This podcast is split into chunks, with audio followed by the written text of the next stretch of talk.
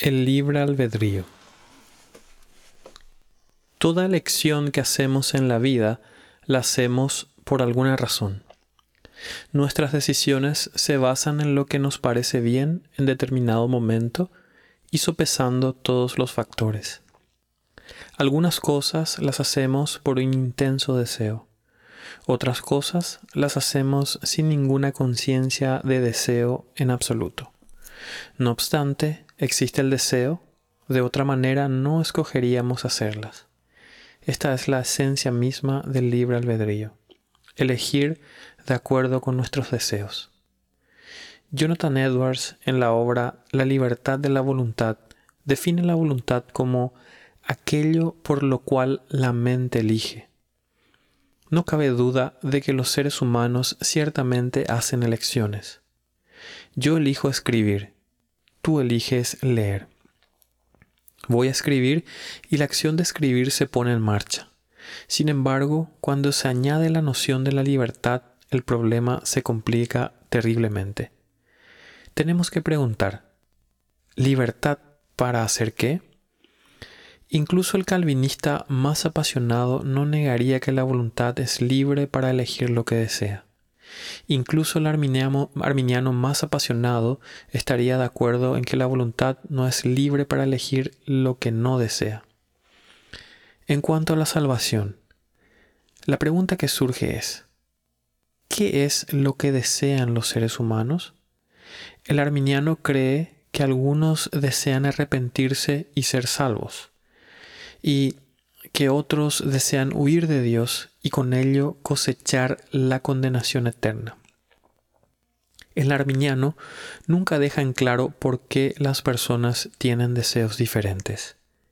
El, calvinista sostiene que todos los seres humanos desean huir de Dios mientras el Espíritu Santo no realice una obra de regeneración.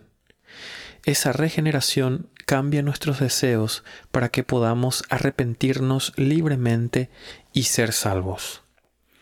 Es importante notar que incluso los no regenerados nunca son forzados contra su voluntad. Sus voluntades cambian sin su permiso, pero siempre son libres de elegir como quieran. Por lo tanto, somos perfectamente libres de actuar como queramos. Sin embargo, no somos libres para elegir o seleccionar nuestra naturaleza.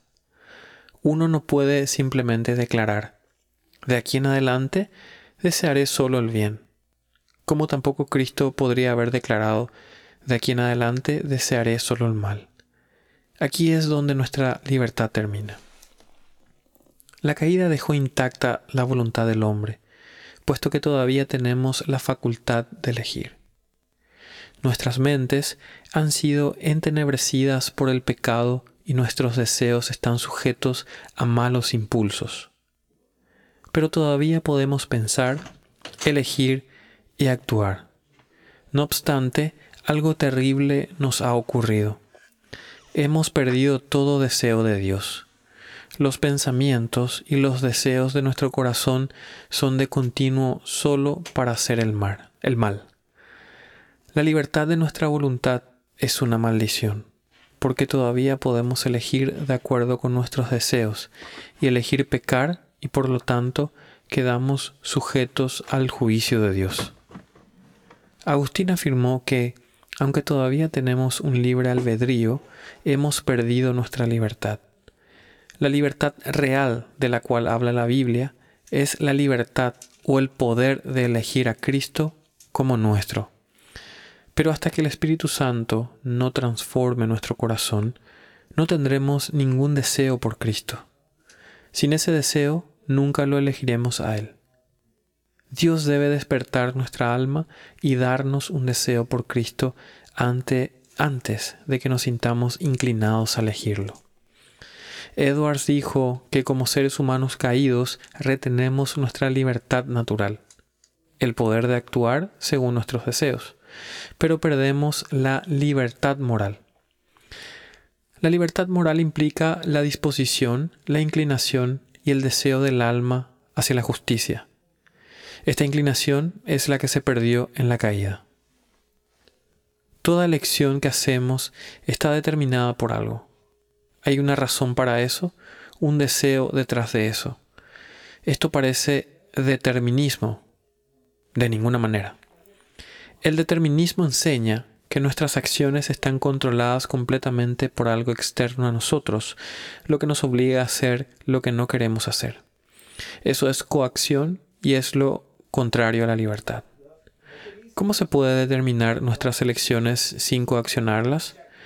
Porque han sido determinadas por algo dentro de nosotros, por lo que somos y por lo que deseamos. Han sido determinadas por nosotros mismos. Esto es autodeterminación, que es la misma esencia de la libertad. Desde luego, para que elijamos a Cristo, Dios debe cambiar nuestro corazón. Eso es exactamente lo que Él hace. Él cambia nuestro corazón. Nos da un deseo por Él que de otra manera no tendríamos. Entonces, lo elegimos por el deseo que está dentro de nosotros. Libremente lo elegimos porque deseamos elegirlo. Esa es la maravilla de su gracia. Excelente.